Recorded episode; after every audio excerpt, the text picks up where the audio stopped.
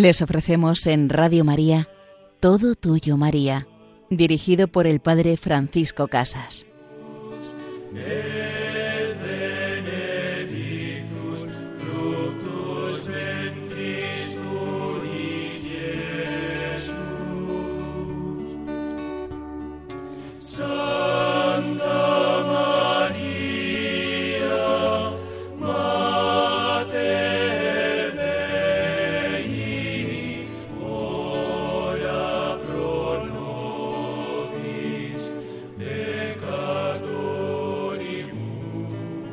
Ora pro nobis, Santa Madre de Dios, ruega por nosotros, pues te necesitamos, querida Madre.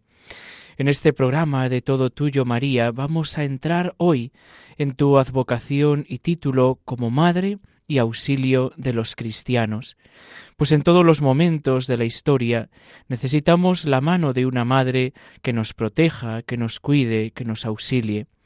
Y en la segunda parte de este programa nos acercaremos a uno de los grandes santos de los tiempos modernos del siglo XIX, a don Bosco, a San Juan Bosco, tan querido hijo de mamá Margarita, y que tantas obras apostólicas hace, hizo y sigue haciendo con la obra por él fundada del Instituto Salesiano, esa obra que quiere ayudar a los jóvenes a darles una nueva oportunidad pues acudimos a María, a nuestra Madre, a la que es auxilio de los cristianos. La Iglesia ha experimentado muchas veces la valiosísima ayuda de la Madre de Dios en las persecuciones promovidas por los enemigos de la fe cristiana. Por esto, ya desde los primeros tiempos de la era cristiana, prevaleció la costumbre de invocar a la Santísima Virgen en los tiempos de persecución con el título de Auxilio de los Cristianos. Cuando Pío VII, expulsado de la sede de Pedro por la fuerza de las armas, se hallaba detenido bajo estrecha vigilancia, y toda la Iglesia rogaba intensamente por él, por la intercesión de la Santísima Virgen, sucedió de improviso que el sumo pontífice fue liberado y habiendo regresado a Roma, fue restituido al solio pontificio el día 24 de mayo de 1814. Por este motivo el Papa Pío VII estableció una fiesta en honor de la Virgen María bajo el apelativo de auxilio de los cristianos, para que se celebrara perpetuamente en Roma el día 24 de mayo, feliz aniversario de su regreso a la urbe. Esta fiesta se celebra también en muchas iglesias particulares y en muchos institutos religiosos, principalmente en la Sociedad de San Francisco de Sales, fundada por San Juan Bosco. Pues para entrar un poco en el misterio o en, la, en el sentido profundo de esta advocación mariana, auxilio de los cristianos, como también la invocamos en las letanías de la Virgen, vamos a centrarnos o a entrar en dos textos que recoge la Sagrada Escritura. El primero de ellos al inicio, de la Biblia en el libro del Génesis y el segundo lo cogeremos del último de los libros, del libro del Apocalipsis. María es presentada como auxilio de los cristianos y esto nos recuerda la gran batalla que por designio de Dios se ha establecido desde los orígenes del género humano entre la mujer y la serpiente. Será la batalla que existe desde el inicio de los tiempos y hasta el final de los tiempos. Desde el Génesis al Apocalipsis es la batalla que se da cada día de nuestra vida en nuestro corazón la batalla por vivir siguiendo el reinado y mandato de Dios, o la batalla por seguir nuestro propio camino, nuestra propia voluntad, la voluntad del tentador, de quien nos quiere apartar del camino de Dios. Pues si llegamos al libro del Génesis, en el capítulo tercero, versículos del 1 al 6 y del 13 al 15, escucharemos cómo resuenan las amenazadoras palabras de Dios a la serpiente después de haber tentado a nuestros primeros padres, de haberles dicho que ellos, por su medio, podían alcanzar el ser iguales a Dios, incluso ser superiores a Dios, conocer el bien y el mal, poder dominarlo todo. Y en estos versículos aparece también el primer anuncio de la futura victoria del Hijo de la mujer. Establezco hostilidades entre ti y la mujer, entre tu estirpe y la suya. Ella te herirá en la cabeza cuando tú la hieras en el talón. El malo, siempre con mentiras, con medias verdades, viene a querernos apartar del amor de Dios, del camino de Dios, y en la primera tentación les dirá ¿No veis que Dios es malo, que no quiere que comáis de ningún árbol del jardín? Cosa que se descubre mentira, pues Dios solamente les había prohibido comer del árbol plantado en el centro del jardín. Pero ante esa mentira aparece el diálogo con Eva, ese diálogo en el que siempre el hombre pierde, pues el mal, el demonio, la serpiente, no solamente es mentiroso y padre de la mentira, sino que, dice un refrán, que el demonio sabe más por viejo que por diablo, y él, pues es el más viejo de todos, mucho más que nosotros. Así que cuando empezamos a dialogar con el mal, con la tentación, estamos perdidos, porque sabe mucho, y sabe nuestros puntos flacos, y sabe por dónde podemos caer. Pero en esa tentación, en ese acercamiento al mal, hay una esperanza, que es la esperanza puesta por el Señor de la victoria. Establezco hostilidades entre ti y la mujer. Ella te herirá en la cabeza, te herirá en la cabeza de muerte cuando tú la hieras en el talón. ¿Y cómo va a herir María de muerte al mal, a la serpiente? Con su sí, con su obediencia total y plena a Dios. María, ¿te fías de Dios? ¿Quieres ser la madre de Dios? Sí, quiero. Aquí está la esclava del Señor, quiero lo que Dios quiere para mí, para mi vida. Así nosotros también vencemos a la serpiente, al demonio, a Satanás, diciéndole a Dios, quiero lo que tú quieras. Aquí estoy, Señor, para hacer tu voluntad. Aquí me tienes. Y desde ese momento el mal comienza a huir. Por eso, un gran medio para luchar contra las tentaciones es rezar a nuestra Madre la Virgen, rezar el Ave María, rezar el Santo Rosario, pues ella tiene el germen de la victoria contra el mal, que es su Hijo Jesús, que clavado en la cruz hiere mortalmente la cabeza de la serpiente. Y el segundo gran texto que puede acercarnos a profundizar en María, auxilio de los cristianos, es el que encontramos en el libro del Apocalipsis, capítulo 12, versículos del 1 al 3 y del 7 al 12, donde aquí se narra proféticamente la batalla del enorme dragón o serpiente primordial contra la mujer vestida de sol, coronada con doce estrellas, y contra el resto de su descendencia, los que guardan los mandamientos de Dios y mantienen el testimonio de Jesús. Esto es, contra la Iglesia representada en la visión de la Virgen María.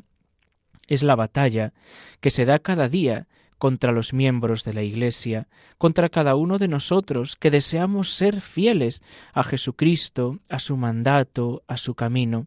Y el mal rabioso parece que hubiera vencido, parece con su humo que conquistara la tierra entera, y cuando vemos a veces algunos medios de comunicación o recibimos noticias pues de la Iglesia y del mundo podemos decir qué mal está todo, parece que el mal es el que triunfa y gana.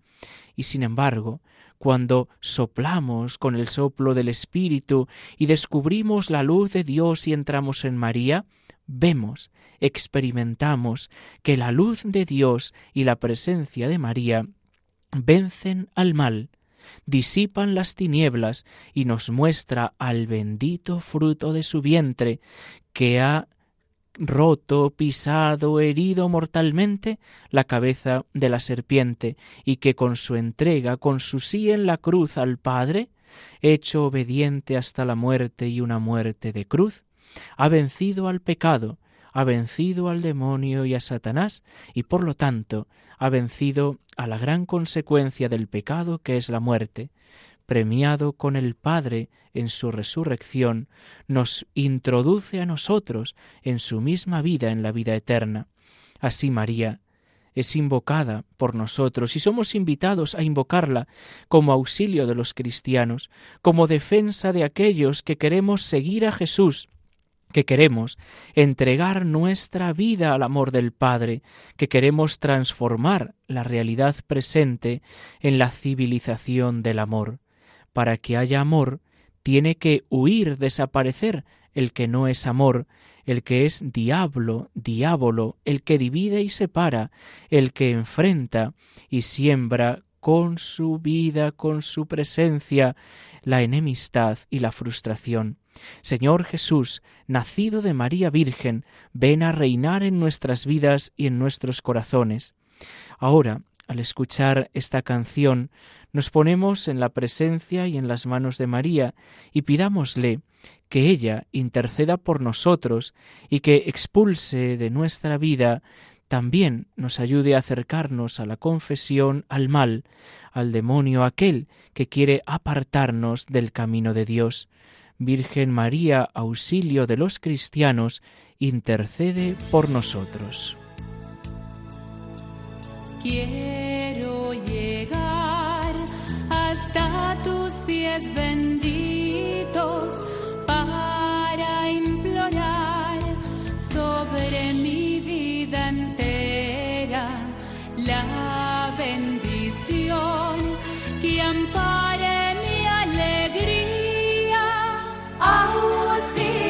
auxiliadora, madre mía.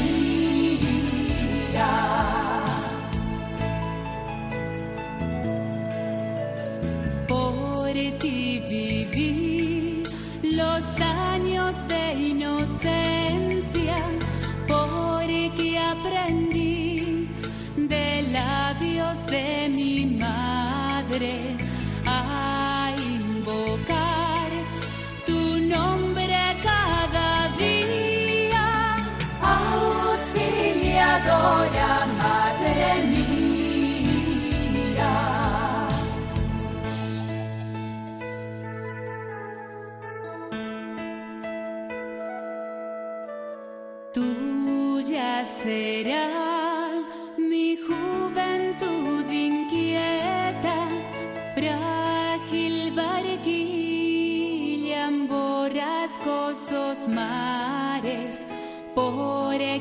serás su brújula y su guía, auxiliadora, madre mía.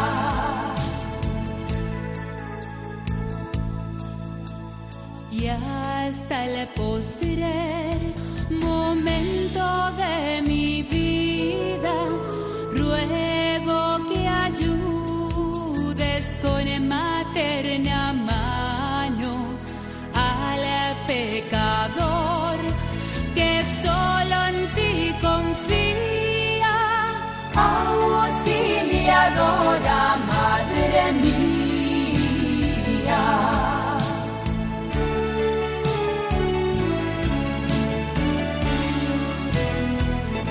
auxiliadora madre mía intercede por nosotros, llévanos a tu Hijo Jesús, defiéndenos en la batalla contra el mal. Nos encontramos en este programa Todo Tuyo, María, con el Padre Francisco Casas, y hemos entrado en la primera parte del programa a vivir, a experimentar que María es auxilio de los cristianos, protectora en la batalla. En esta segunda parte nos vamos a acercar a la figura de un gran santo de los tiempos modernos, un santo del siglo XIX, a don Bosco, quien nació en Turín en el año 1815, sacerdote, educador y escritor italiano, que fundó la congregación salesiana, autor de numerosas obras, todas dirigidas a la educación juvenil y en defensa de la fe católica, lo que le hace destacar como uno de los principales promotores de la imprenta. Su prestigio como sacerdote y como educador de los jóvenes necesitados o en riesgo de exclusión le valió el respeto de las autoridades civiles y religiosas de su tiempo y de su país, así como una notable fama en el mundo entero. El 1 de abril de 1934, sólo 46 años después de su muerte, en 1888, don Bosco fue canonizado por el Papa Pío XI. Juan Pablo II le confirió el título de Padre, Maestro y Amigo de los jóvenes. Pues él está muy vinculado con la presencia de la Virgen María y con este título y advocación de María Auxiliadora. Cuando don Bosco contaba con nueve años, tuvo un sueño en el que la Virgen ya le indicaba su vocación. Sería sacerdote. Años más tarde, en 1860, la Virgen vuelve a hablarle en otro sueño y le dice que quiere ser honrada con el título de auxiliadora. Es en ese sueño en el que le señala el sitio en el que se debía construir en Turín el templo dedicado a ella, la actual Basílica de María Auxiliadora.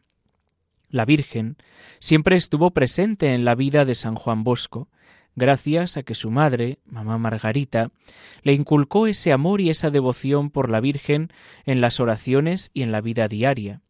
Desde el principio, ella fue el centro de toda su obra.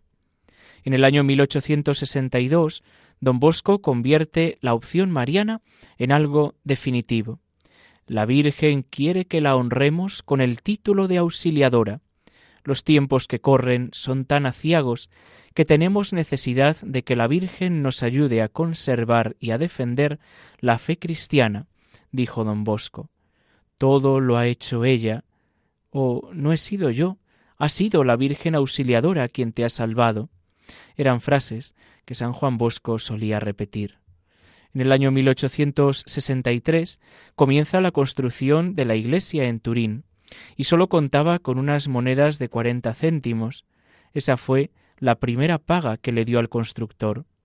Pero fueron tantos y tan grandes los milagros que María Auxiliadora empezó a conceder a sus devotos que en sólo cuatro años estuvo terminada la gran basílica, y el santo solía decir cada ladrillo de este templo corresponde a un milagro de la Santísima Virgen María. En ese mismo año, en el 1862, don Bosco compartió con sus jóvenes un sueño que había tenido unos días antes del 30 de mayo de ese año. En él, un barco estaba a punto de naufragar por los ataques que recibía de sus enemigos pero el Papa lo guió entre dos columnas que emergieron del mar. Juntos interpretaron lo que años más tarde se ha considerado una visión o una profecía. El barco representaba a la Iglesia y las dos columnas que le permitieron entrar a puerto, que sería el cielo, eran la Virgen María y el Santísimo Sacramento. Así lo describe San Juan Bosco en sus memorias, la persecución que sufre la Iglesia en su sueño.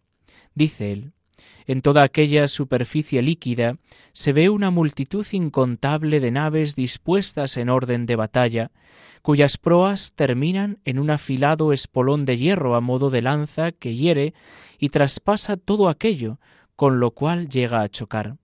Dichas naves están armadas de cañones, cargadas de fusiles y de armas de diferentes clases, de material incendiario y también de libros, y se dirigen contra otra embarcación mucho más grande y más alta, intentando clavarle el espolón, incendiarla o al menos hacerle el mayor daño posible.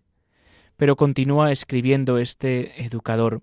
En medio de la inmensidad del mar se levantan sobre las olas dos robustas columnas muy altas, poco distantes la una de la otra. Sobre una de ellas campea la estatua de la Virgen Inmaculada, a cuyos pies se ve un amplio cartel con esta inscripción Auxilium Christianorum. Sobre la otra columna, que es mucho más alta y más gruesa, hay una hostia de tamaño proporcionado al pedestal, y debajo de ella otro cartel con estas palabras Salus Credentium cuando el capitán, el Papa, guía la nave hacia las dos columnas y al llegar al espacio comprendido entre ambas, la amarra con una cadena que pende de la proa a un ancla de la columna que ostenta la hostia, y con otra cadena que pende de la popa la sujeta de la parte opuesta a otra ancla colgada de la columna que sirve de pedestal a la Virgen Inmaculada, entonces se produce una gran confusión, y todos los enemigos huyen, se dispersan, chocan entre sí y se destruyen mutuamente, y en el mar reina una calma absoluta. Pues fijaos, vamos a quedarnos aquí con esta visión tan consoladora de don Bosco, donde en ese mar impetuoso, donde las olas y los enemigos parecen atacar a su iglesia, al mundo y a la humanidad, aparece la barca de la iglesia que entre María y la Eucaristía, la presencia real de Jesucristo en el sacramento del altar María y el barco de la Iglesia guiado por Pedro, por su sucesor el Papa, nos lleva a puerto seguro que es el cielo. Pues demos gracias por el don de la Iglesia, demos gracias por la presencia de María y de la Eucaristía, y que ellos nos ayuden siempre a vivir con esperanza cada día de nuestra vida. Si quieres de nuevo volver a escuchar este programa, puedes hacerlo en el podcast de Radio María, Todo Tuyo María, en el apartado de esta casa, radiomaria.es, y recibe la bendición de Dios. La bendición de Dios Todopoderoso, Padre, Hijo y Espíritu Santo, descienda sobre vosotros. Alabado sea Jesucristo.